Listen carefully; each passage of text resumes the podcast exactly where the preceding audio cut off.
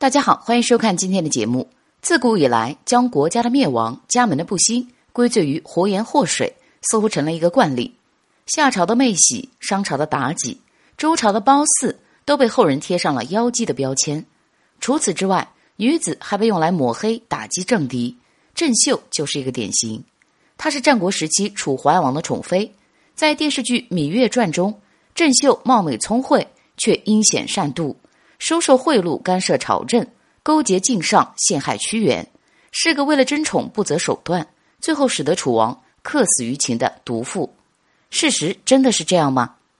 我们都知道，秦昭襄王囚禁了来访的楚王，胁迫他割地，楚王宁死不屈，囚禁三年后死于秦国。有道是两国相交，不斩来使。秦国这样做，严重破坏了春秋战国时期。列国之间交往的礼仪诚信，也使得秦楚两国结下了血海深仇。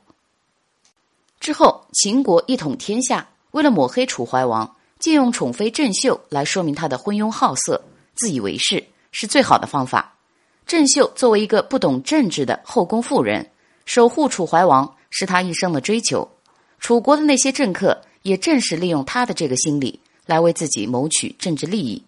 设计割掉魏美人的鼻子是张仪为了破坏合纵出的馊主意，人们指责的却是郑袖的残忍，教唆楚王释放张仪，以至于放虎归山，致使楚国兵挫地消，亡其六郡，身客死于秦，为天下笑，却是受了晋上的蛊惑。